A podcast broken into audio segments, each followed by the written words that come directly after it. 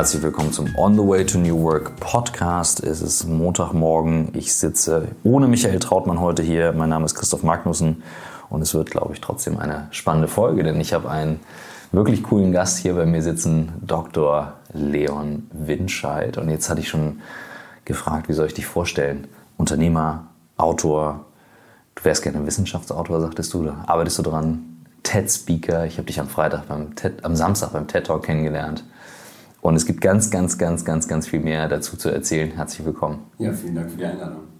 Wir haben uns tatsächlich am Samstag das erste Mal kennengelernt. Wir ähm, hatten beide die Ehre, einen, einen TED-Talk geben zu dürfen in Frankfurt. Und ähm, man kennt dich natürlich aus Funk und Fernsehen und rundherum. Und ähm, ich weiß, die, die Story, die viele kennen, ähm, ist ein Teil von dem, was du machst. Du bist nämlich eigentlich auch Psychologe. Ja. Du hast Psychologie studiert und du hast ähm, bei Wer wird Millionär gewonnen und hast unter anderem deine, dein Wissen über Psychologie angewandt, äh, dahin zu kommen. Wie gesagt, ich will jetzt nichts vorwegnehmen, sondern wir haben schon ganz viel gequatscht äh, beim Essen am Samstag und äh, ich würde einfach mal sagen, the stage is yours. Gib mal ein bisschen was zu Leon und seinem Leben und äh, das kann auch mehr als nur zwei, drei Sätze sein.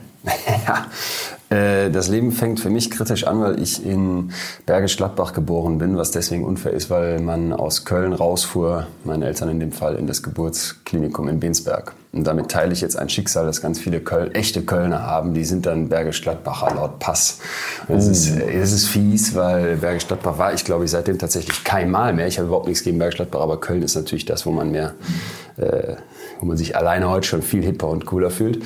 Ähm, und ich habe in Münster dann nach dem Abitur ähm, Psychologie studiert und im Master angefangen zu promovieren. Das lief deswegen parallel, weil äh, die Zeit es zuließ. Der Master ist in Psychologie hinten raus nicht mehr ganz so vollgestopft zum Glück. Und im Rahmen dessen habe ich dann irgendwann auch ein Praktikum bei McKinsey gemacht als Unternehmensberater.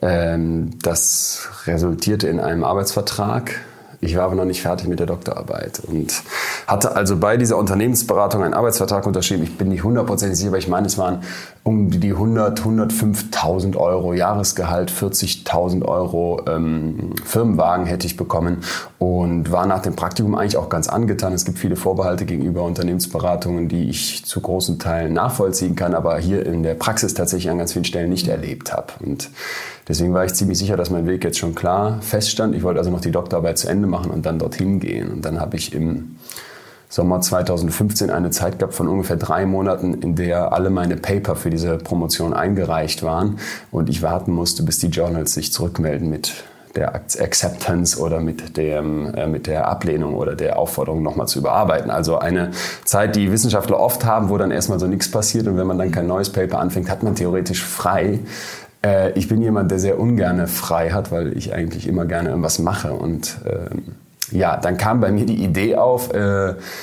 mich bei Weltmillionär zu bewerben und zwar vor dem Hintergrund, dass wir schon immer eine Firma hatten. Also ich bin selbstständig, seit ich 17 bin. Ähm, mit 18 durfte ich dann ein Gewerbe anmelden. Das wuchs aus einer kleinen Werbeagentur, wo ich wirklich schäbige Flyer für Dönerboden und äh, Nagelstudios gemacht habe, zu einer Eventfirma, mit der wir in Münster dann schlussendlich Veranstaltungen bis zu im Jahr 50.000, 60.000 Gästen gemacht haben, 250 Stück pro Jahr. Und wir suchten nach immer neuen, nach immer krasseren Locations und wollten also ein Schiff mieten für einen Techno-Rave und niemand wollte uns sein Schiff vermieten. Und ich weiß heute wieso. Äh, und so war dann die Idee geboren, Geld zu besorgen, mein eigenes Schiff zu kaufen. Und das war dieser Sommer 2015. Also die Doktorarbeit lief, die Promotion lief, der Arbeitsvertrag war unterschrieben. Und dann kam also dieser Wer wird Millionär? Gedanke. Und dann bin ich zum Jauch gegangen und es lief ja alles dann viel besser, als ich mir irgendwann hätte erhoffen können. Ich habe die drei Monate im Sommer also genutzt, um jeden Tag sieben Stunden, zehn Stunden am Tag, äh. Ich habe den Sommer also genutzt, um sieben Tage die Woche, zehn Stunden am Tag zu lernen. Allgemeinwissen, ähm, Atlanten, Wikipedia-Listen, Charts. Äh, ich habe die Headlines vieler großer Zeitungen rückwärts gelesen, so ungefähr drei Jahre um möglichst alles auf dem Radar zu haben, was dort abgefragt werden könnte. Und ich habe parallel immer diese Originalfragen von Weltmillionär beantwortet und auch gemerkt, ich werde deutlich besser. Also ich konnte mich massiv steigern innerhalb relativ kurzer Zeit. Das ist nicht nachhaltig, was man da macht, das ist klar. Also man vergisst vieles wieder und man muss das Wissen ja auch dort nur erkennen. Du kriegst ja vier Antwortmöglichkeiten, musst eine rauspicken, die richtig ist, wie in der Klausur im Prinzip. Ja, und dann saß ich bei mir auch auf dem Stuhl und als dann irgendwann ich die Millionen gewonnen hatte, äh, mit viel, viel Glück, das gehört immer dazu mhm. und irgendwie auch einer sehr stimmigen Chemie mit dir auch, äh, war klar, jetzt könnten wir diesen Traum von dieser Event-Location tatsächlich wahr werden lassen. Ja, und dann bist du natürlich skeptisch, weil du hast diesen Arbeitsvertrag in der Unternehmensberatung, du hast die Doktorarbeit, die auch noch zu schreiben ist, du bist eigentlich Psychologe und jetzt steht also die Idee offen, diese Eventfirma, die du vorher gemacht hast, die immer was Kleines war, immer ohne Personal, immer nur mein Bruder, äh, zwei, drei Freunde und ich, ähm, dass das wirklich was Großes werden könnte oder zu was Größerem gemacht werden könnte. Und dann haben wir irgendwann gesagt, jo, äh, wir machen das, haben dann dieses Schiff gekauft. Ich habe dann irgendwann bei der Unternehmensberatung angerufen und habe gesagt, Leute, danke fürs viele Aufschieben, aber ich werde äh, nicht mehr kommen, gar nicht kommen und habe den Arbeitsvertrag gekündigt, quasi ohne hingegangen zu sein. Und wenn ich heute dieser vielen Kohle, eine Million, das ist auch noch netto, also das sind so gesehen zwei Millionen brutto, ja, wenn ich da immer für irgendwas richtig, wirklich dankbar bin, ist, dass mir das Geld dann in dem Alter von 26 Jahren die Angst genommen hat, mich zu trauen, mich selbstständig zu machen. Mhm. Und ich spreche heute viel mit jungen Leuten in vielen Unis und Schulen tatsächlich auch immer mal wieder und stelle fest, dass die Leute genau wie ich damals sich ein unglaublich unglaublich enges Korsett umschnallen. Ne? Aus, und äh, da sind wir Deutschen, glaube ich, groß sind aus Plänen. Also wir legen uns irgendeinen Plan fest, nehmen uns was vor, wie unser Leben so gestaltet werden könnte und dann rennen wir diesem Plan hinterher und vergessen plötzlich links und rechts zu gucken und vergessen plötzlich auch, ey, Moment mal, das, was du dir mal mit 19, vielleicht sogar 17, aber auch mit Mitte 20 oder sogar mit 30 mal für dein Leben vorgestellt hast, das kann ein paar Jahre später ganz anders sein. Und dann von diesem Plan abzuweichen, das fühlt sich oft an wie Scheitern. So war das bei mir auch. Ich hatte immer so Vorbehalte, jetzt in diese Unternehmensberatung zu gehen. Wir haben da Überstunden ab halb, nee, ab 0 Uhr haben wir Überstunden aufgeschrieben des Nachts und ich hatte dann so ein Excel-Tool entwickelt, was hochgelobt wurde, weil man damit am Ende des Monats sehen konnte, wie oft man jetzt irgendwie bis halb zwei nachts gearbeitet hat. Ne? Und das fand ich sieben Wochen im Praktikum super, aber dass das kein Lebensmodell sein kann, ne? das war mir unbewusst die ganze Zeit klar. Und ich hätte es, glaube ich, trotzdem gemacht. Und ich habe so viele Freunde mittlerweile, die da nicht mehr rauskommen aus den Großkanzleien, aus den Unternehmensberatungen, die sagen sich alle, ich mache das ein Jahr und dann merkst du plötzlich, oh, ich bleibe da doch drin hängen. Und deswegen ist für mich so wirklich ähm, der größte Luxus dieses Gelds gewesen, dass mir klar war, egal was du jetzt machst, du kannst erstmal eine relativ lange Zeit nicht scheitern, weil du ja auf dieses Polster runterfällst und vor allem, weil auch meine Eltern zum Beispiel überhaupt nicht mehr kritisch waren nach dem Motto, ey, was machst du jetzt? Ne? Äh, könnte das irgendwie in die Hose gehen? Weil es war ja dieses viele Geld da. Und ich habe dann sehr schnell gemerkt, das hätte es nicht gebraucht. Es hätte diese Millionen nicht gebraucht. Es brauchte eigentlich nur diesen Mutmoment zu sagen, ich weiche von meinen Plänen ab, ich mache es anders. Ich bin äh, kürzlich tatsächlich und das auch zufällig über ein Google Drive-Dokument auf meinem, in meiner Cloud gestoßen. Das hieß irgendwie Leons Lebensplan. Und das war 2014 erstellt worden, also kurz bevor diese Millionen kamen. Da standen so bulletmäßig sechs, sieben, acht Sachen drin, die ich machen wollte in der nächsten Zeit. Nochmal ins Ausland, zu dieser Unternehmensberatung gehen, meine Doktorarbeit fertig machen und noch weitere Dinge, von denen eigentlich nichts eingetreten ist heute, außer die Doktorarbeit noch zu Ende zu machen. Und das habe ich auch sehr gerne gemacht. Aber da merkte ich halt so, okay, wow, du bist genauso jemand, der sich da irgendwann mal diese Pläne gemacht hat, dieses Korsett umgeschnallt hat und dass du davon ausbrechen konntest, das war eigentlich so eine Art Lottogewinn im Fernsehen verschuldet. Und das ist etwas, wo ich merke, hey, da glaube ich, braucht es das gar nicht unbedingt, sondern da braucht es eher ein Mindshift, da braucht es eine gewisse Bereitschaft zu sagen, ich erkenne, dass ein Plan oft viel ein, also dass ein Plan, nochmal, ich erkenne, dass mich ein Plan viel mehr einengen kann, als dass er mir oft Richtung vorgibt. Das heißt ja nicht, dass man keine Visionen und Träume haben kann. Ja. Aber Pläne sind aus meiner Sicht oft eine Gefahr. Das ist krass. Das ist ein, ähm, ich musste gerade echt schmunzeln, weil ähm, Eventagentur viel, viel kleiner, also das war mein erstes Geschäft. Ähm, hm. Mit 16, 17 haben wir angefangen. Ähm, Partys veranstaltet in Kiel, teilweise so Veranstaltungen in so alten U-Boot-Hallen, die wir umgebaut haben. 5000 Leute ähm, als GBR, also ohne die Haftungsmöglichkeit drumherum. Ja.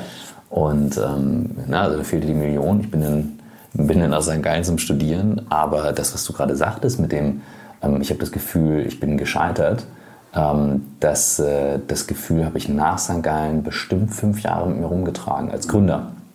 Als Gründer. Und ich habe nie einen Exit gemacht ähm, in keiner der Firmen. Ähm, die sind alle gut er erfolgreich, ist okay. Ne? Es ist alles völlig in Ordnung. Und trotzdem denke ich mir manchmal so, ey krass, also wie kannst du so ein Leben führen? Ähm, aber es funktioniert ja also sehr, sehr gut. Und ähm, da eben Realität und, und, und Fiktion, positive wie negative Fiktion auseinanderzuhalten, ähm, finde ich schwierig. Und was mich jetzt interessieren würde, du hast ja nun mal den Psychologie-Background, weil du sagtest eben auch, das braucht es eigentlich nicht. Ja, du hattest den Glück, dass du, das Glück, dass das so passiert ist bei dir, aber du sagst ja, es braucht es eigentlich nicht. Was glaubst du, brauchst es denn dann bei uns Deutschen, die gerne Pläne machen? Den Mutmoment, den du genannt hast. Ist ganz schwierig. Ich frage mich auch oft, wie wäre dein Leben gewesen, wenn das anders gelaufen wäre, weil klar, diese eine Million, das ist immer so die Story, die man immer wieder erzählt, weil das natürlich für einen prägend war, weil man auch immer wieder nachgefragt wird. Ich kann es ja selber kaum mehr hören, aber ich verstehe wohl und merke es ja auch an mir selber. Das hat natürlich Dinge verändert und ganz viel auf den Kopf gestellt, auch wenn ich mir das oft nicht eingestehen möchte, aber mein Leben wäre sicher ohne anders verlaufen. So, und deswegen ist es für mich nicht einfach zu sagen, hey, was wäre jetzt ein Mutmoment, wo man sagen könnte, den kann ich ergreifen. Aber ich habe etwas bei uns in der sag ich mal, beruflichen Praxis erlebt. Wir haben diese Firma ja dann gegründet mit dem Schiff ähm, und hatten, hatten ursprünglich die Idee, dass wir dreimal die Woche mit diesem Schiff rausfahren. Und jetzt fahren wir Stand heute oft dreimal am Tag. Und wir sind ausgebucht bis, weiß ich nicht wann, äh, auf lange Sicht. Wir haben bis 2023 Charterverträge und es arbeiten 40 Leute bei uns in der Firma. Und ich habe im Mai die Geschäftsführung dieser Firma äh, mit meinem Partner Oliver, mit dem ich das zusammen gemacht habe, langjähriger Schulfreund, abgegeben an zwei junge Frauen, die bei uns als duale Studentinnen vor zweieinhalb Jahren, wenn überhaupt, angefangen haben. Die sind mindestens vier, fünf Jahre jünger als ich, also Mitte 20 sind die beiden. Die eine hat, glaube ich, gar keine Ausbildung, bin ich aber nicht mal sicher. Die andere hat einen Bachelorabschluss. Und äh, eigentlich hatten die auch in dem Feld, was wir machen, überhaupt keine Erfahrung. Aber wir haben sehr früh gemerkt, dass die ähm, Ambitionen hätten und auch wirklich da äh, gepowert haben, wie auch der Rest des Teams, aber die eben ganz besonders.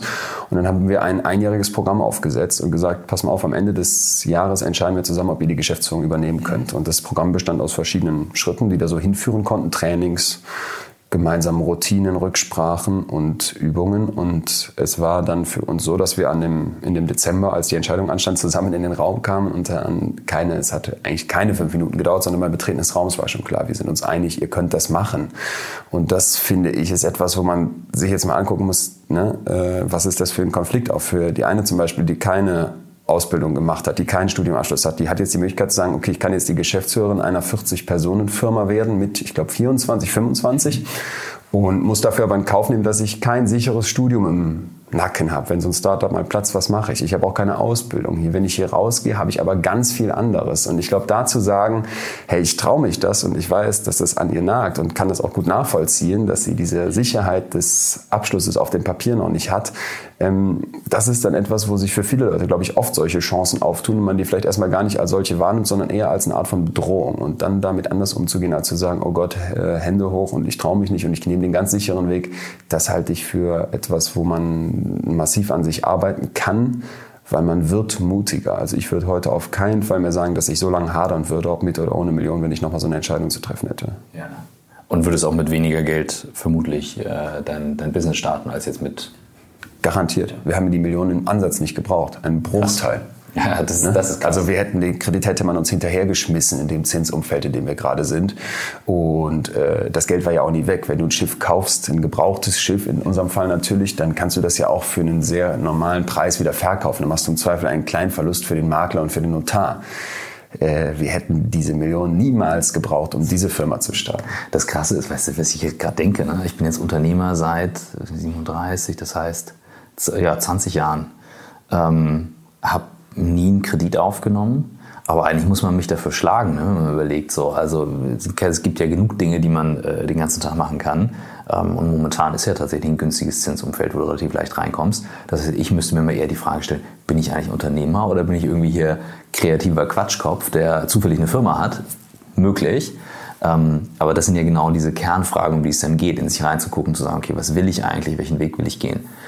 Wie hast du, wie hast du das, was du aus dem Psychologiestudium mitgenommen hast? Weil so erlebe ich dich halt durch die kurze Begegnung jetzt am Samstag, ähm, durch das, was ich von, von dir weiß, ähm, schon so, wie hast du die Sachen in die Anwendung gebracht? Weil für viele ist das immer bunte Theorie, ähm, aber jetzt kann man ja wirklich konkret Sachen noch anwenden. Also ich weiß, ich werde jetzt vielen ähm, BWLerinnen und BWLern auf den Schlips treten, aber ich würde sagen, das ist eine Art äh, Hilfswissenschaft. Ganz frech formuliert, alles, was ich in diesem Bereich als Unternehmer lernen musste, lernen durfte, das habe ich mit Hands-on gelernt. Also ich kann mir nicht vorstellen, wie man studieren kann, eine Bilanz aufzustellen oder eine BWA zu lesen oder irgendwelche Finanzierungsmodelle durchzudenken. Also das ist für mich alles, wo ich sage, puh, äh, warum zur Hölle sollte man das machen?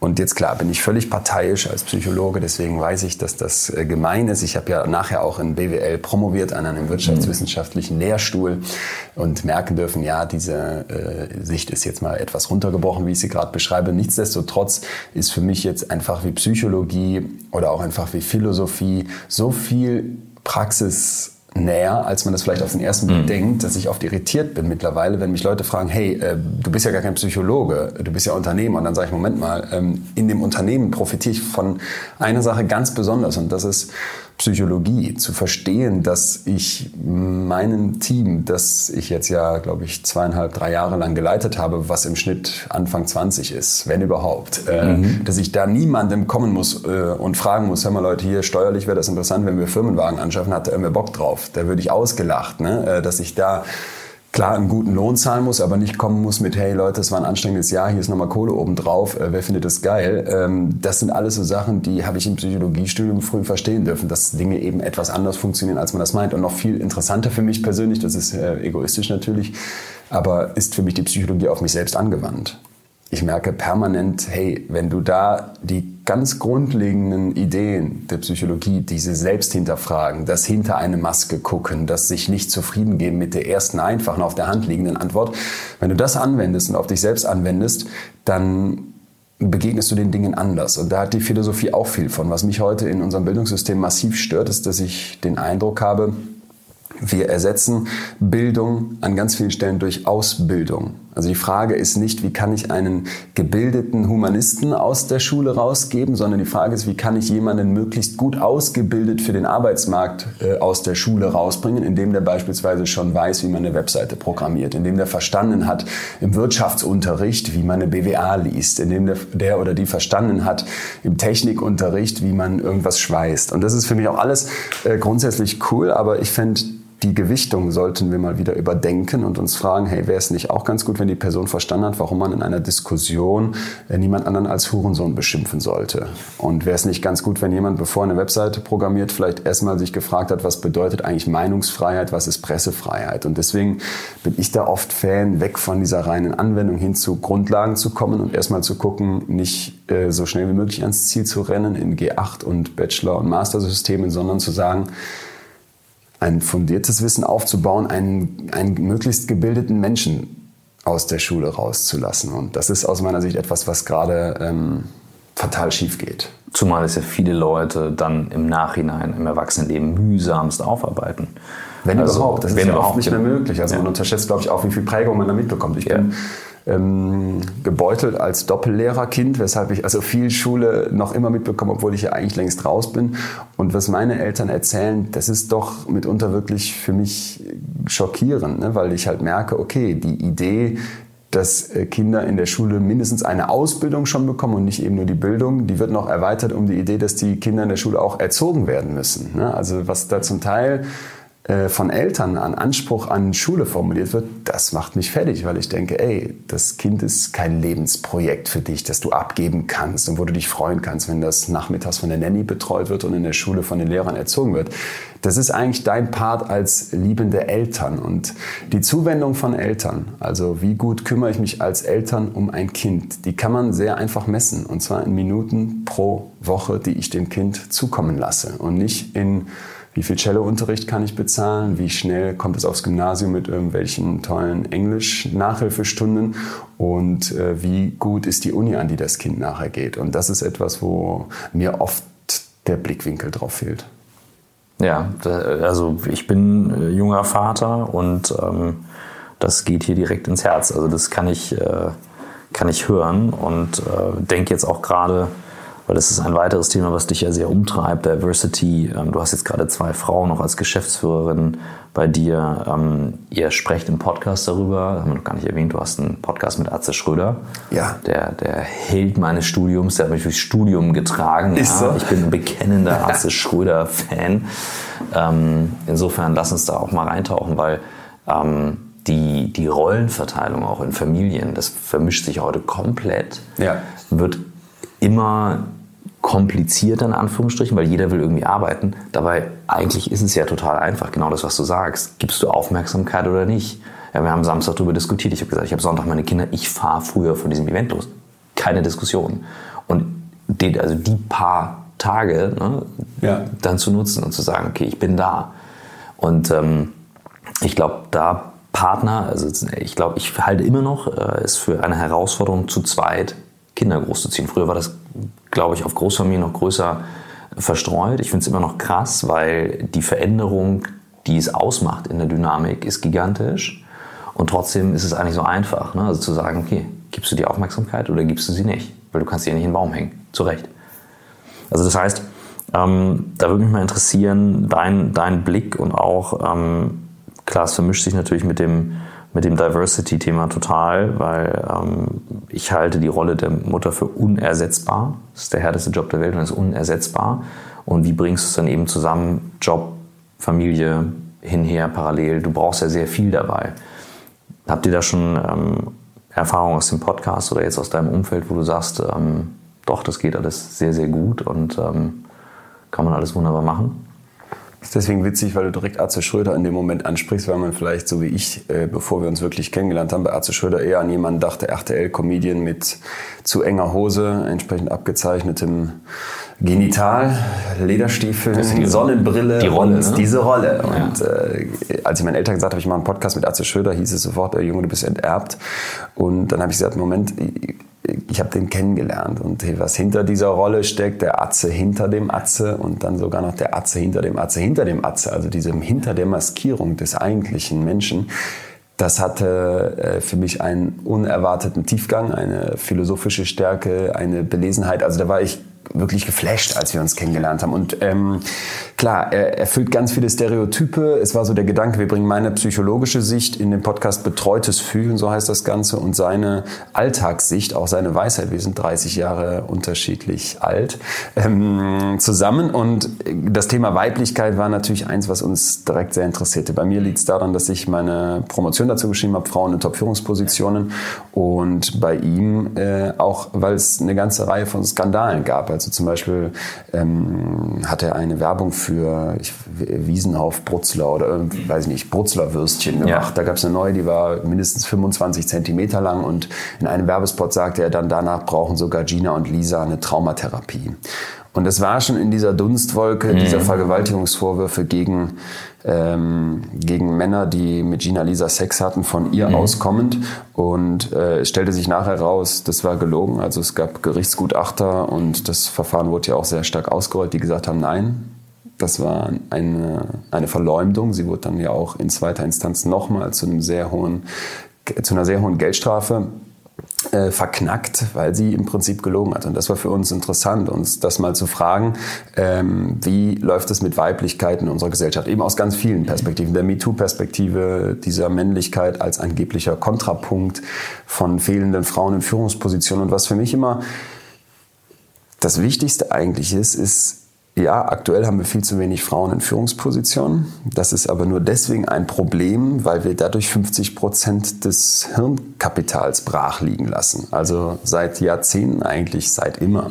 Äh, Aber seit Jahrzehnten, sage ich mal, in dieser moderneren, nach, nach, nach dem Zweiten Weltkrieg äh, Arbeitswelt ist es undenkbar, äh, dass Männer und Frauen in Führungspositionen gleich besetzt werden. Das ist einfach der Fakt und da brauchen wir auch nicht gegen argumentieren. Das verbessert sich, aber es geht unfassbar langsam. Und dabei passiert auch, wenn man sich auf die Idee einlässt, dass Männer und Frauen gleich schlau sind, folgendes, du lässt 50 Prozent der schlauesten Leute nicht nach oben.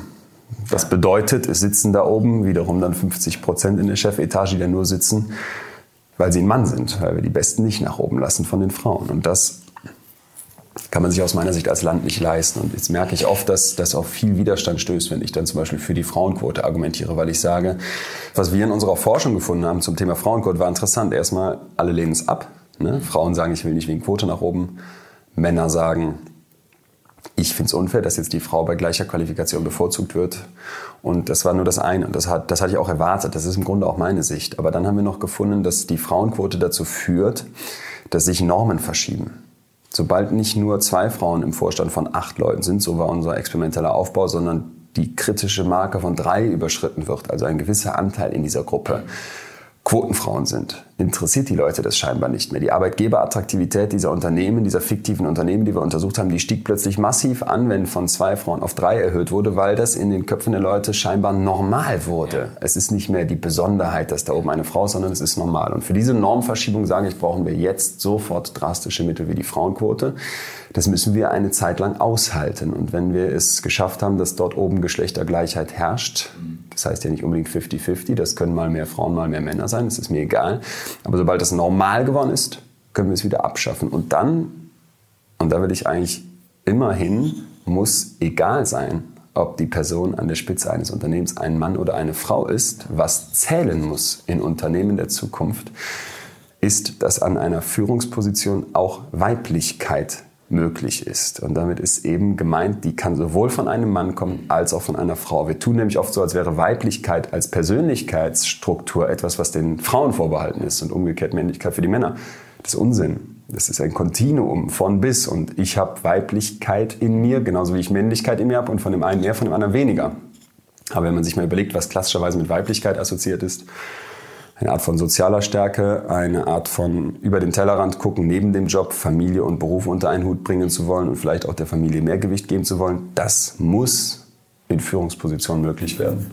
Da hat Michael hat einen wahnsinnig spannenden Podcast aufgenommen mit Jessica Orkin, die ist bei SY Partners ähm, und ähm, in, der, in der Führungsrolle hat eigentlich so drei Persönlichkeitsanteile in sich drin. Und ein Teil hat sie eben beschrieben, klar, als sehr hart und männlich, aber eben von ihren Eltern sehr viel Meditatives gelernt, ähm, einen sehr alternativen Lebensstil. Und den beschrieb sie in, in Meetingsituationen, was sie unterscheidet, ist, dass sie dann auch manchmal sagt, ich, ich kann das nicht fühlen.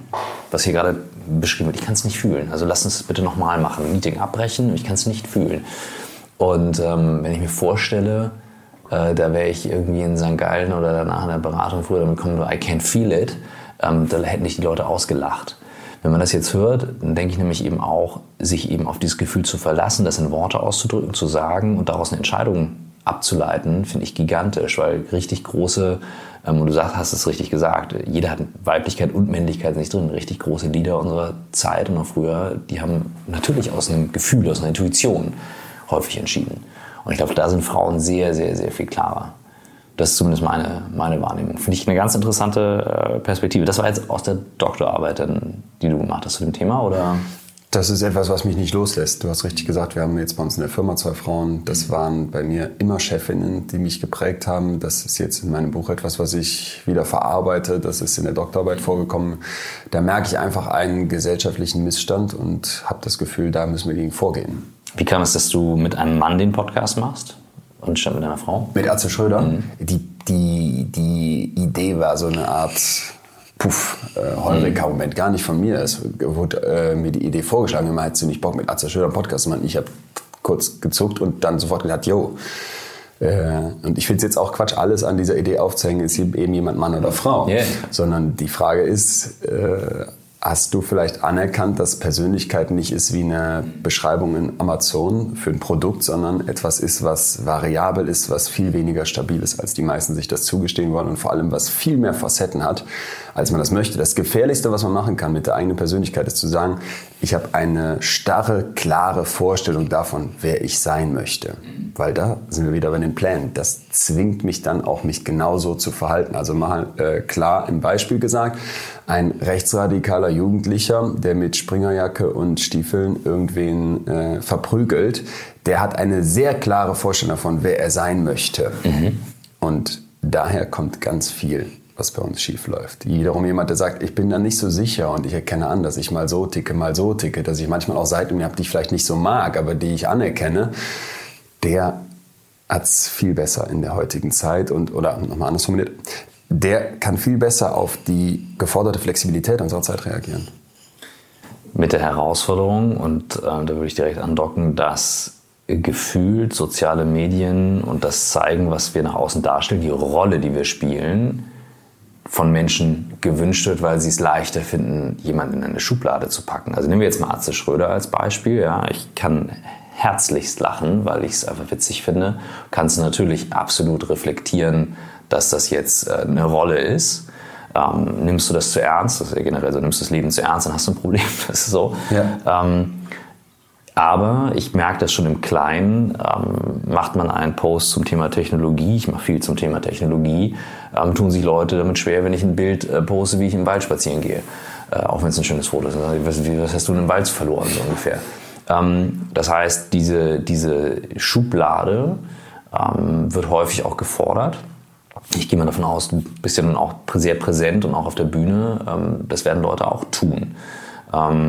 Das, was du gerade beschreibst, eben die größere Komplexität und die Bandbreite, beides zu bespielen, ich sehe das ganz klar auch als Stärke, frage mich aber, ähm, wie können wir das auch mehr zulassen? Also, dass wir wirklich den Raum dafür geben und auch sagen, wow, interessant, cool, spannend, da ist noch ein Mensch dahinter, ein ganz anderer. Also erstmal, was die sozialen Medien anbelangt, da wird ja viel drauf rumgetreten. Das ist einerseits nachvollziehbar, andererseits fehlen mir aktuell die Studien, die klar zeigen, hey, das macht Leute kaputt. Dafür ist das Phänomen auch noch sehr neu, stimmt, aber ähm, ich bin immer vorsichtig, wenn es darum geht, Technologie zu verteufeln, wie das aus meiner Sicht mit den sozialen Medien gerade passiert. Denn es ist natürlich immer die Frage, wie benutze ich das? Wenn man mich als Kind gelassen hätte, hätte ich den ganzen Tag Super RTL geguckt. Ja, ich hätte auch einen Fernseher gerne im Zimmer gehabt und neben dem Gameboy noch eine Nintendo. Das durfte ich alles nicht haben, aber ich hätte es gehabt und ich hätte es bestimmt massiv benutzt. Also jetzt so zu tun, als wäre Instagram das neue Ding, was jugendliche Kinder süchtig macht, das ist Unsinn. Äh, Menschen werden immer süchtig nach nach etwas, was sie gierig macht, was ihnen vorgaukelt, dass es da plötzlich was Neues gibt, wie eine Message oder ein Like, wo ich dringend nochmal nachgucken muss, ob es den jetzt auch gibt. Also ich lade mein Profilbild hoch und kann nicht anders, als alle zwei Minuten zu refreshen, um zu gucken, wird es genug geliked. Das ist eine sehr natürliche Reaktion. Die Frage ist jetzt, wie gehe ich damit um und erkenne ich, dass ich mich in den sozialen Medien auf einer Art Bühne befinde, wo etwas vorgespielt wird. Wenn du einen Lebenslauf bei einer Firma einreichst, bist du auch auf einer Bühne. Da wirst du nicht im Zweifel nicht deine echten Schwächen reinschreiben, sondern etwas darstellen wollen. Und wenn ich das nicht erkenne, dass das in den sozialen Medien überall der Fall ist, wenn ich nicht erkenne, dass ein Influencer mir nicht wirklich sein Leben präsentiert, sondern die besten Auszüge davon hochgefiltert und mit starken Kontrasten schön gemacht, äh, dann habe ich ein Problem. Und da ist dann vielleicht der Punkt, wo man sagen muss, vorsichtig bei sehr jungen Menschen, die das vielleicht noch nicht erkennen können. So wie wenn ich jetzt die Power Rangers geguckt habe, ich vielleicht als Kind nicht erkennen konnte, dass das jetzt eine schlechte Idee ist, meinem Bruder mit so einem Roundhouse-Kick äh, mal eben zu beweisen, was ich gerade im Fernsehen gelernt habe. Ja, das ist ein, das ist ein sehr gutes Bild. Also ich, ich sehe es ganz genauso. Also wir, wir, es gibt ja diesen schönen Satz, we shape our tools and thereafter our tools shape us. Ähm, ich glaube, original noch von Churchill mit we shape our buildings. Ähm, aber tatsächlich, wir müssen ja einmal entscheiden, wie setzen wir das Werkzeug ein, was machen wir damit. Ähm, ich finde beispielsweise Podcast ist ein wunderbares Werkzeug, um in die Tiefe zu gehen in Gesprächen und einen Menschen hinter der Rolle kennenzulernen. Und du hast mir am Samstag erzählt, ähm, du hast noch einen weiteren Podcast. Ich weiß nicht, ob du über den erzählen kannst Doch, schon, ja. ob der schon public ist. Das yes. hatte ich noch nicht verstanden. Fand ich super spannend. Ja, äh, das fand ich auch super spannend. Da sind wir in diesem Bereich des Wissenschaftsjournalistischen, wo ich äh, mich noch vorsichtig zurückhalten muss, mich Wissenschaftsjournalist zu nennen, weil ich weiß, das ist ein weiter Weg und bin jetzt nicht bei der ARD oder sowas, aber das Medium Podcast, wo ich einfach selber loslegen kann, was ja auch was ne, mit Spotify, mit iTunes etc. ein neues Medium ist, eine Technologie ist, wo ich das Gefühl habe, das ist echt mal so ein Kontrapunkt zu TikTok, wo die Videos ein paar Sekunden nur lang sein dürfen und maximal Aufmerksamkeit erzeugen müssen in einem kurzen Moment. Du kannst in die Tiefe gehen und das mache ich in dem Podcast in extremen Köpfen. Den gibt es bei Podimo, das ist eine neue Plattform, da kann man sich kostenlos ein Abo holen, aber die gibt es eben auch bei iTunes und man kann es auch einfach googeln und dann ähm, ja. easy hören. Und da treffe ich also Menschen, die ganz weit jenseits der Norm leben. Denn ich habe als Psychologe immer wieder erlebt, dass die Leute extrem skeptisch gegenüber Psychologie sind und Therapie und Menschen mit psychischen Störungen. Und es ist deswegen so gefährlich, weil ein Drittel aller Deutschen einmal im Jahr, einmal im Jahr die Kriterien einer psychischen Störung erfüllt. Und dass wir uns da nicht dran trauen und dass wir da sagen, hey, das ist etwas, womit ich nichts zu tun haben möchte, ne? das ist ganz gefährlich. Und in diesem Podcast gehe ich also auf die Suche nach extremen Köpfen, die zum Beispiel eine psychische Störung haben. Aber jetzt in der ersten Folge habe ich einen Bankräuber getroffen, Rainer Laux, der hat in elf Jahren 13 Banken ausgeraubt und wird kein einziges Mal erwischt, bis er einen fatalen Fehler macht. Er ist nämlich gegen eine seiner zentralen Regeln verstoßen. Er hatte so einen Regelkatalog, was ihn so erfolgreich gemacht hat. Und er hat am Ende einer Bekannten, einer, glaube ich, Liebhaberin, so wenn ich es richtig gedeutet habe, erzählt, dass er dieses Geld hat. Es war nicht so viel, 500.000 ähm, Mark in elf Jahren. Das ist, naja, klar, ist gutes Geld, aber ist jetzt nicht, was man von einem Bankraub vielleicht erwarten würde. Ja.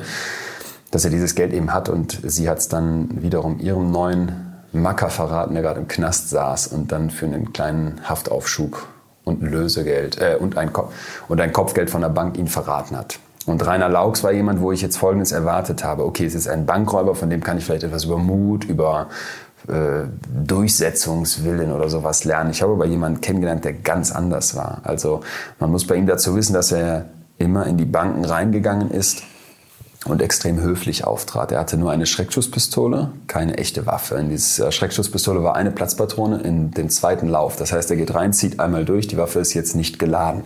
Er weiß aber, wenn er nochmal durchzieht, hat er diese Schreckschusspistole und er hatte sich von einer Freundin erklären lassen, wenn er die mit geschlossenem Mund in seinen Kopf feuert, dann geht aufgrund des Drucks das Hirn, äh, ja, dann explodiert aufgrund des Drucks das Hirn.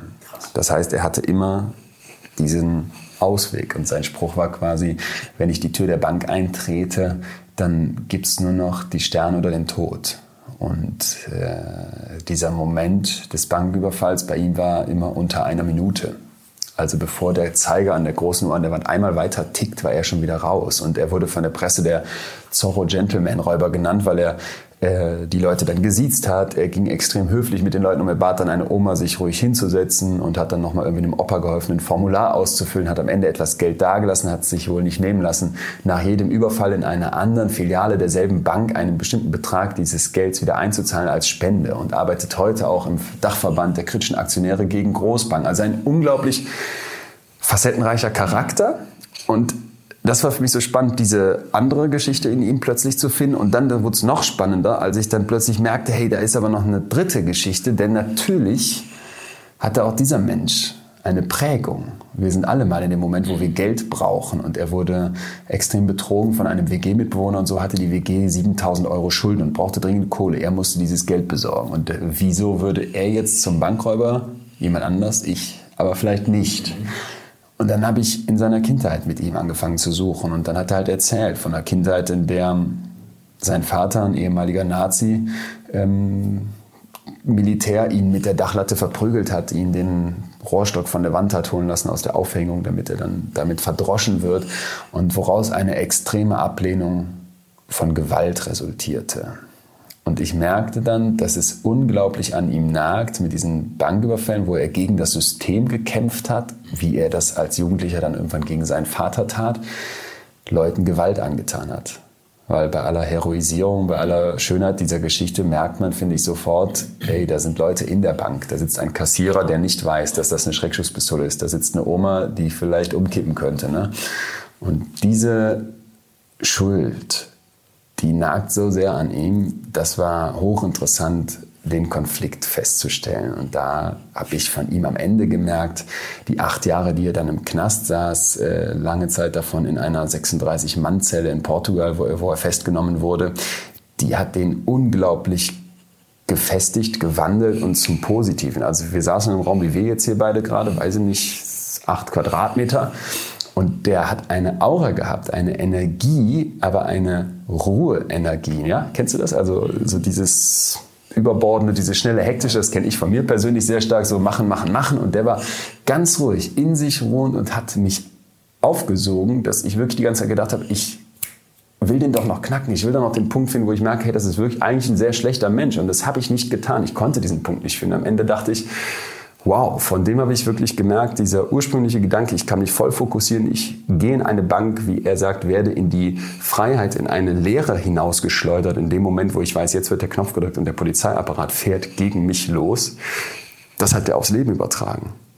der surft auf einer Welle aus Flow, aus Fokussierter, aus, aus Konzentration und aus Stärke aus sich selbst heraus, die mich regelrecht geflasht hat. Das hatte ich so noch nicht erlebt. Und dann nach anderthalb Stunden Gespräch mit ihm ging ich wirklich aus dem Raum raus und habe gedacht, wow, da hast du etwas in einem Kopf gefunden, wo man vielleicht gar nicht erst nach gesucht hätte. Und das ist für mich oft so. Man kann als nicht-depressiver von einem Menschen mit Depression unglaublich viel lernen, weil wir alle mal ein Tief haben. Man kann als Mensch ohne Schizophrenie von jemandem, der Stimmen hört, der zwanghaft handelt, unglaublich viel über seine eigenen Zwänge lernen. Und das ist, was für mich diesen Podcast in extremen Köpfen so, ja, so reizvoll macht, weshalb ich da so gerne auf die Suche gehe. Und da bist du dann doch ja in deiner äh, ursprünglichen Ausbildung Psychologie dann dran, äh, was ja auch nicht leicht für einen Psychologen ist, da die Distanz zu halten. Du hast mir noch andere Beispiele, noch extremere Seiten, wo du auch sagtest, okay, wie bleibe ich da auf, bei mir, ne? also um, um da nicht, um da wissenschaftlich zu bleiben.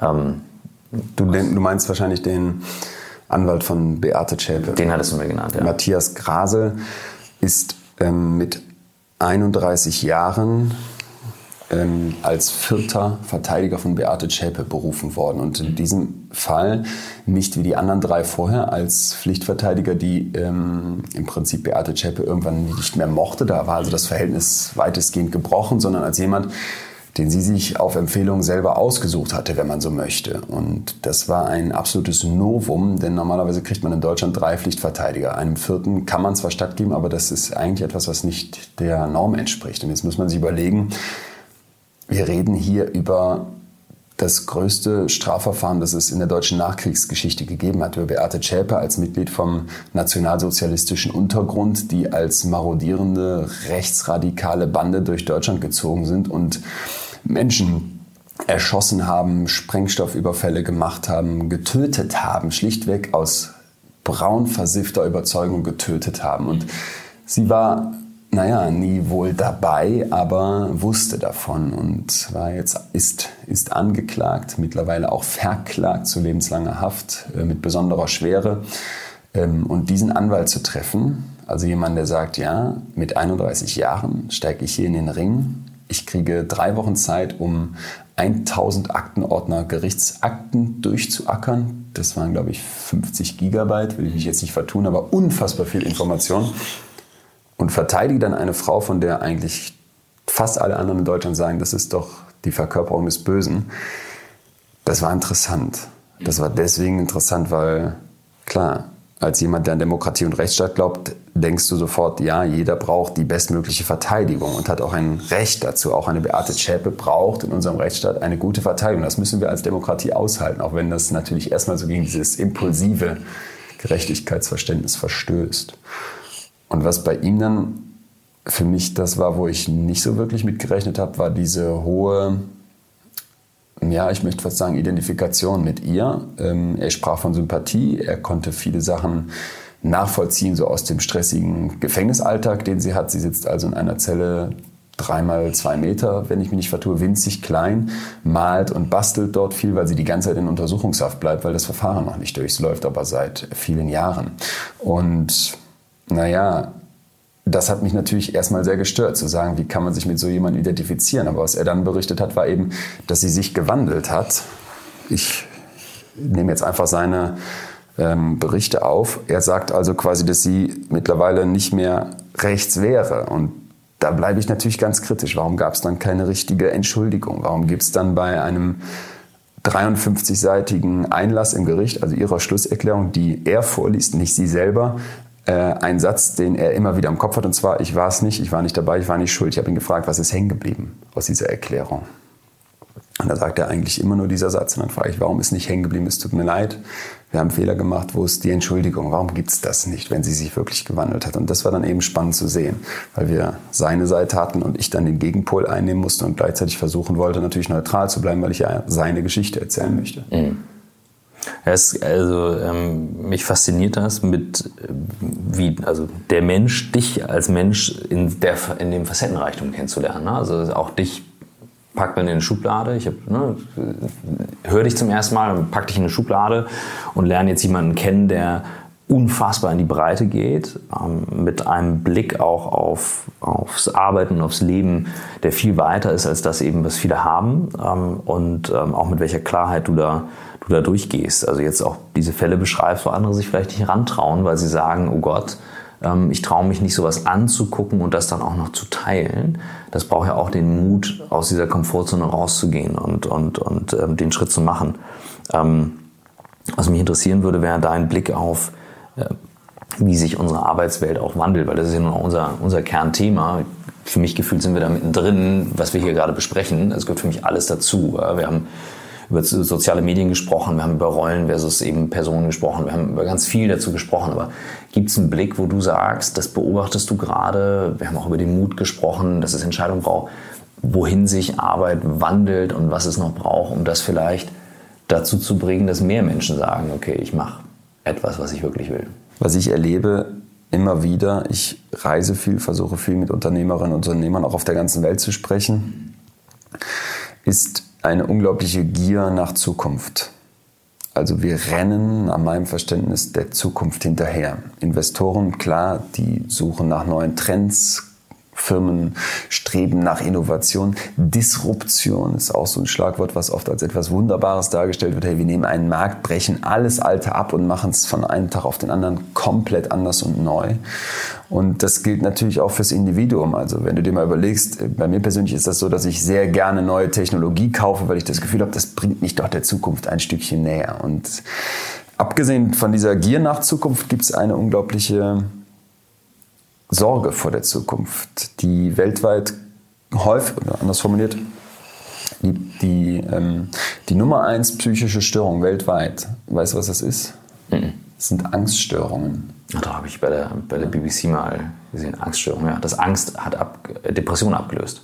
Ähm, was, was abgelöst hat, weiß ich nicht. Äh, da muss man auch mal ein bisschen vorsichtig sein. Aber Angststörungen sind so massiv verbreitet, dass ich finde, man sich fragen muss, hey, wo kommt das her? Mhm. Und wenn man sich mal überlegt, es gibt verschiedene Arten von Angststörungen, was die alle verbindet, dann ist das, dass sich die Betroffenen Sorgen um das machen, was noch kommen könnte. Also ein sorgenvoller Blick in die Zukunft. Und deswegen bin ich der Überzeugung, oder nochmal anders gesagt, wenn man das zusammennimmt, unsere Gier nach Zukunft und gleichzeitig unsere Sorge um die Zukunft, dann wird klar, dass wir einen massiven Fokus auf die Zeit vor uns haben, die noch kommen wird. Und das halte ich für falsch, denn der Homo sapiens als Spezies, der ist 300.000 Jahre alt. Das heißt, das Hirn, das wir mit uns rumtragen, wurde seit 300.000 Jahren nicht mehr angepasst. Das schafft die Evolution nicht in der kurzen Zeit. Und jetzt zu sagen, hey, anstatt mal anzuerkennen, was liegt alles hinter uns? Wie viel prägt uns davon? Wie viel beeinflusst uns davon noch? Rennen wir der Zukunft hinterher wie der Esel der Möhre am Stock. Und dann bin ich auf etwas gestoßen, was mich sehr fasziniert hat, weil es so ein völlig anderes Zeitverständnis war. Und zwar eine Untersuchung, die das Babylonien von vor 4000 Jahren im Zweistromland im Nahen Osten untersucht hat. Und dort lebten die Babylonier also eine Kultur, in der Zeit völlig anders verstanden wurde. Man hat sich die Sprache der Babylonier angeguckt und hat festgestellt, dass das Wort für Zukunft die komplett selbe Wurzel, denselben Wortstamm hat wie etwas, das hinter dir liegt im Rücken sich befindet. Diese beiden Wörter oder diese beiden Termini waren extrem eng verbunden. Gleichzeitig das Wort für Vergangenheit aus dem Babylonischen ist extrem nah verbunden mit dem Antlitz, mit dem Gesicht, mit dem, was vor dir liegt.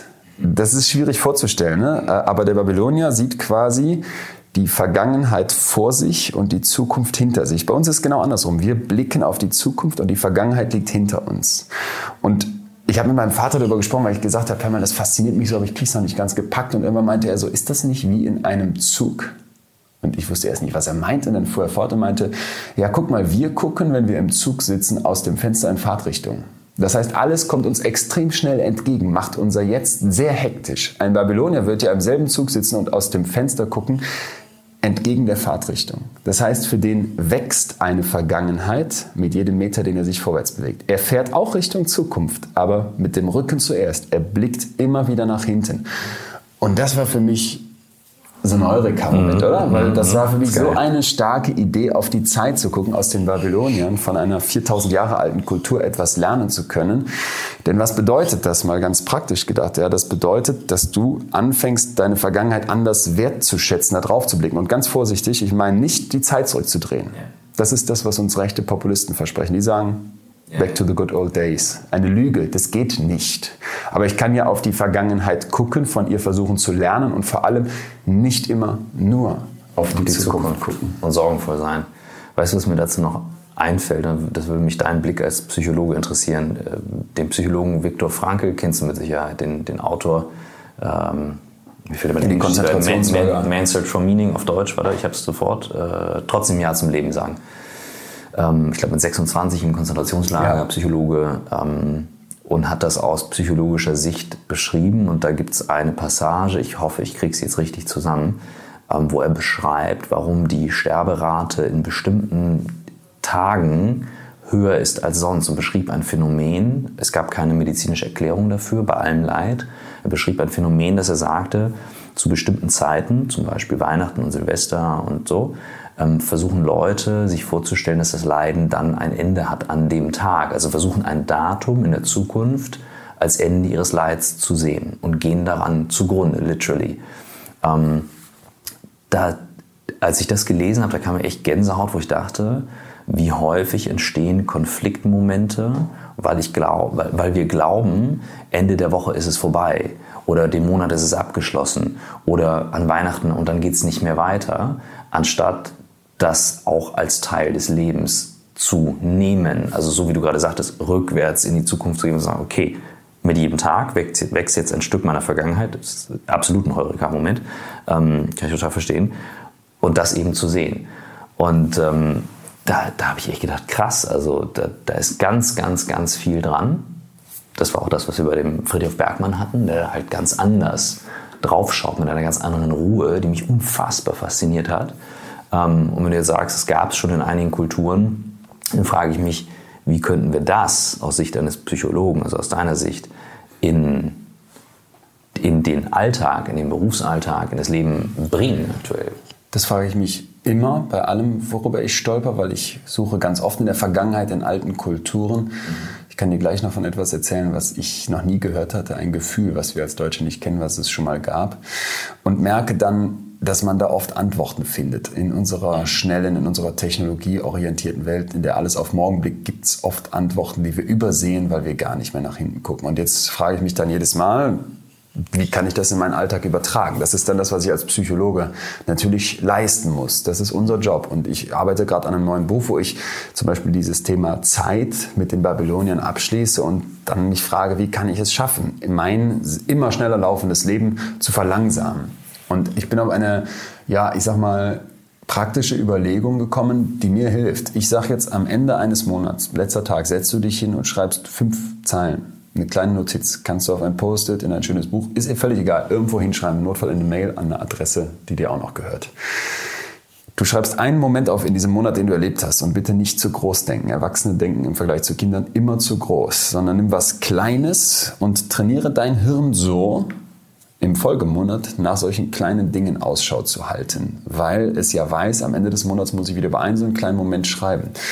Das macht dein Zeitgefühl langsamer, weil es dich in dieses Hier und Jetzt holt, weil es dich in diese Einzelmomente reinholt. Und den letzten, den, die letzte, und die letzte Notiz, die schreibst du nicht an, an Silvester, sondern an Heiligabend. Und wenn du einander sitzt und merkst, hey, Moment mal, ich habe mehr als drei Momente, aus denen ich auswählen kann, dann merkst du, ich bin vielleicht wieder auf dem Weg zurück zu einem Zeitverständnis, das man zumindest bei mir als Kind kannte, wenn man die 24 Tage bis zum Advent sehnsüchtig gezählt hat, wohingegen die heute bei mir immer Stress sind. Ne? Äh, die Zeit verfliegt. Wenn Weihnachten ist, denke ich, war es schon wieder ein Jahr um. Und diesen Blick zurückbekommen kann man mit solchen praktischen Kniffen. Man muss sich nichts vormachen, dass du jetzt das gesamte Zeitverständnis unserer Gesellschaft änderst Ausgeschlossen. Fang bei dir selber an, mach's klein, nimm dir sowas Kleines raus, guck, was dir hilft, zwischendurch zurückzugucken. Du hattest eben noch ein Gefühl erwähnt, wo du sagst, das ist Kind. Ja. Ähm, das Gefühl heißt CEWA, T-S-E-W-A, für Leute, die das interessiert, ähm, mal zu googeln. Und die deutsche Übersetzung gibt es nicht. Sie ist Selbstmitgefühl. Es kommt aus dem tibetischen, also einer Kultur, die mit dem Buddhismus sehr eng verbunden ist. Und im Buddhismus gibt es das Wort Zewa für Mitgefühl, also von mir Mitgefühl für dich, aber nicht nur in diese Richtung, sondern auch Mitgefühl von mir für mich.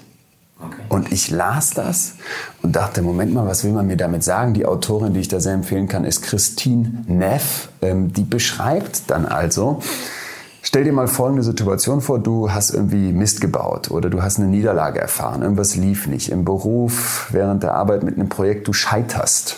Wie begegnest du dir dann? Und ich persönlich kann von mir sagen, ich begegne mir da mit einer gewissen Strenge. Ich versuche mich, naja, in den Hintern zu treten. Ich bin sauer, so wie ein strenger Lehrer, der dir auf die Finger klopft, in der Hoffnung, dass mich das pusht, anschiebt und sagt, ey Leon, krieg den Arsch wieder hoch, äh, blick nach vorne und jetzt kämpfen. Ne? Aber eben diese Strenge ist etwas, wo ich dann oft auch merke, das kann in so eine Spirale von negativen Gedanken führen. Ne? Man macht sich fertig. Und Kenn ich. Genau, ja. Äh, Christine Neff ist eine junge Forscherin und die ähm, promoviert gerade in den USA und kurz bevor sie damit fertig ist, kommt sie in so ein tiefes Loch, weil ihre erste Ehe scheitert und sie ist echt am Boden und fertig und stößt dann eben zufällig über eine buddhistische Schulung über diesen Gedanken ja. des Zewa des Selbstmitgefühls. Und am Anfang ist sie ganz skeptisch, weil sie sagt, hey, wie kann ich denn selbst mit mir mitfühlen? Ist das nicht viel zu nah am Selbstmitleid? Etwas, wo leistungsorientierte Menschen ja immer die Hände über dem Kopf zusammenschlagen und merkt dann aber, nein, das ist es nicht. Und was das schönste Bild für mich ist, ist eigentlich der Freund, der dir in dem Moment des Scheiterns zur Seite steht. Also, mhm. wenn du dir jetzt mhm. überlegst, du machst Mist, du bist am Boden, du hast eine Niederlage, na, und du triffst einen guten Freund, was wird er dir sagen? Mhm. Der wird dich aufbauen, der wird dir ja. sagen, hey, äh, das der lag haut daran. nicht oben drauf, sondern der, der tut dir gut, der ist zwar klar, aber er tut dir gut. Er nimmt dich im Zweifelsfall auch in den Arm.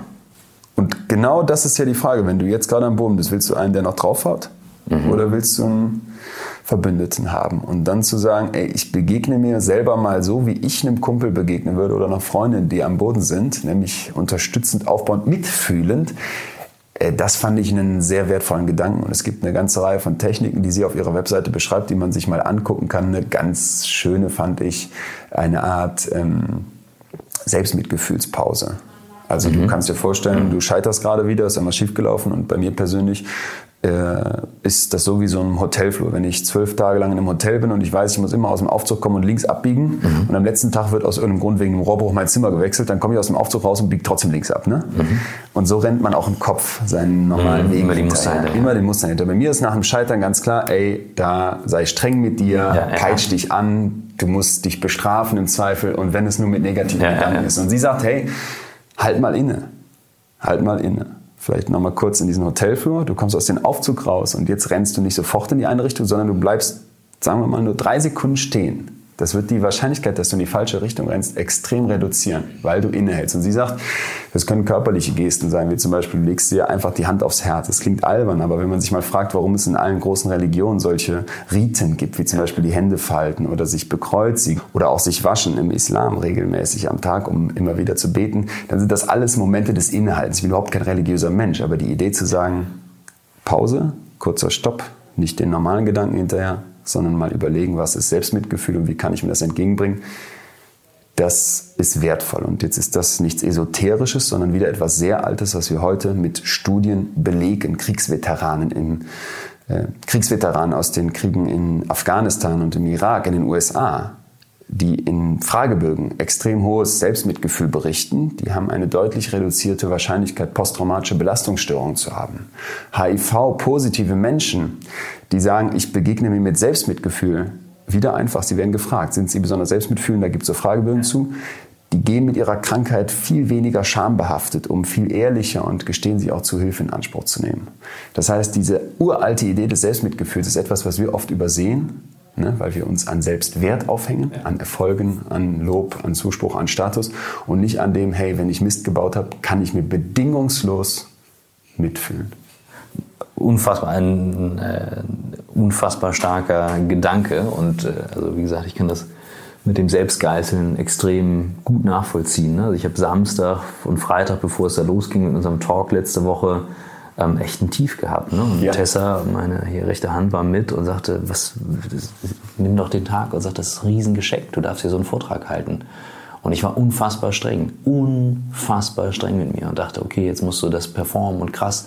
Und konnte erst ganz am Ende, also ganz bis kurz vorher, da konnte ich es dann irgendwann genießen. Und ähm, ich muss jetzt gerade dran denken, äh, in wie vielen Situationen ich für mich nicht in der Lage bin, selbst Mitgefühl zu geben. Mitgefühl für andere durchaus. Ist normal, ne? Ja, ja das kennen wir. Wahnsinnig spannender Gedanke. Also finde ich unfassbar stark. Ähm, ich sehe jetzt gerade normalerweise bin ich der Timekeeper, wir knacken eh die Stunde. Oh. Aber das ist egal. Ähm, das ist ein großes Geschenk, heute hier mit dir sitzen zu dürfen. Also ich habe auch vergessen, dass wir hier einen Podcast aufnehmen, ehrlich gesagt. Ähm, was ich gern zum Ende noch von dir wissen würde, weil es waren schon viele Sachen dabei, die ich eben, wie gesagt, sehr dankbar von dir annehme. Was wären fünf Bücher, wo du sagst, schau dir die an, lies die mal? Also ich kann äh, Homo Deus von Harari empfehlen. Das kennen vielleicht viele schon. Das ist eins von drei Büchern. Das erste, eine kurze Geschichte der Menschheit, habe ich verschlungen. Das zweite fand ich noch besser, Homo Deus. Das dritte, 21 Lektionen für das 21. Jahrhundert. Äh, sorry, pure Geldmache. Da stand dasselbe drin wie in den beiden davor. Homo Deus von Harari. Dann Rolf Dobelli, 52 Denkfehler, die Sie besser anderen überlassen. Äh, super schöne, knackige Kolumnen in ein Buch verpackt mit psychologischen Denkfehlern, die wir alle machen, wo ich mich so oft selbst ertappt habe und mich riesig darüber gefreut habe, das lesen zu dürfen. Kürzlich habe ich Till gelesen von Daniel Kehlmann. Äh, es ist eine Erzählung über Till Eulenspiegel, aber äh, ein bisschen an der Realität vorbei, um also eine Story zu haben. Till Eulenspiegel wird da drin anders dargestellt, als er wirklich war. Aber, und das ist das viel Spannendere, man nutzt diesen Till, um den 30-jährigen Krieg kennenzulernen, der 1648 in Münster mit dem Westfälischen Frieden endete. Und das Buch ist großartig, äh, 300, 400 Seiten weggelesen in anderthalb Tagen geführt. Ja, dann lese ich gerade, und der hat natürlich verschiedene Texte, verschlinge ich auch ähm, Seneca. Mhm. Das ist ein Stoiker, ja. ja. Äh, was der gesagt hat vor 2000 Jahren, das könntest du heute noch auf Postkarten drucken. Da merke ich auch dieses Zurückblicken. Ja und heute für mich wieder benutzen äh, Wahnsinn. Und ich lese ganz viele Bücher immer parallel, was, was Vor- und Nachteile hat. Ähm, aber das ist etwas, wo ich immer wieder hin zurückkomme und das gerne lese. Und dann gibt es noch von John Brockman ähm, Neuigkeiten von morgen. Der ist Herausgeber eines Sammelbandes, wenn man so möchte. Das kommt alle paar Jahre raus, wo die größten Denker, Künstler, Wissenschaftler unserer Zeit kurze Essays schreiben mhm. und sich eben über die neuen Themen von morgen auseinandersetzen. Äh, da habe ich Sachen entdeckt, da habe ich noch nie von gehört. Was mich total fasziniert hat in dem Buch war zum Beispiel das Thema Stuhlspenden. Ähm, also es gibt mittlerweile in der Schulmedizin Krankheiten, die kriegst du mit normaler Schulmedizin nicht mehr geheilt. Und man stieß dann auf etwas, was äh, vor vielen tausend Jahren in China als gelbe Suppe bekannt war. Und das war also oral aufgenommener Stuhl von gesunden Menschen ich sag's mal auf gut Deutsch, wir reden über Kacke. und das stellt deine Darmflora wieder her. Wahnsinn. Und das wirkt nicht nur auf den Körper, sondern auch auf die Psyche. Und wo die Leute gerade da dran sind, das ist unglaublich. Ich habe Emma Ellen Verco kennengelernt, eine Wissenschaftlerin aus UK, die ich für mein Buch interviewt habe, wo ich gerade dran schreibe. Und die äh, hat RoboGut erfunden, eine Maschine, die Stuhl synthetisiert, um aus Superdonner, Superspenderstuhlgängen im Prinzip einen Megastuhl herzustellen, der als Medizin gerade in der Zulassungsphase ist. Wahnsinnige Ideen, wo ich nie drauf gekommen wäre. Und das findet man in dem Buch komplett kondensiert. Krass. Leon, das ist ein großes Geschenk, wie gesagt, ich habe schon gesagt, mit dir hier zu sitzen. Und äh, ja, ich habe mich echt gefreut, dich kennenlernen zu dürfen. Du, ich auch. Vielen Dank. Ich habe ja deinen TED Talk hören dürfen, weil ich noch keine Kinder habe und ich war ganz begeistert. Also wenn der jetzt bald online geht, äh, werde ich mir nochmal geben, weil das war... Ähm, sehr inspirierend. Und ich habe auch in eure Podcast-Folgen eingehört, das äh, Interview mit dem CEO von Axel Springer, Döpfner. Mhm. Äh, das hat Nachhall bei mir hinterlassen, in positiver wie in negativer Richtung. Also das, äh, vielen Dank auch, äh, dass ihr das hier so macht und möglich macht, mit so verschiedenen Leuten in dieser Tiefe zu sprechen. Danke dir. Vielen Dank.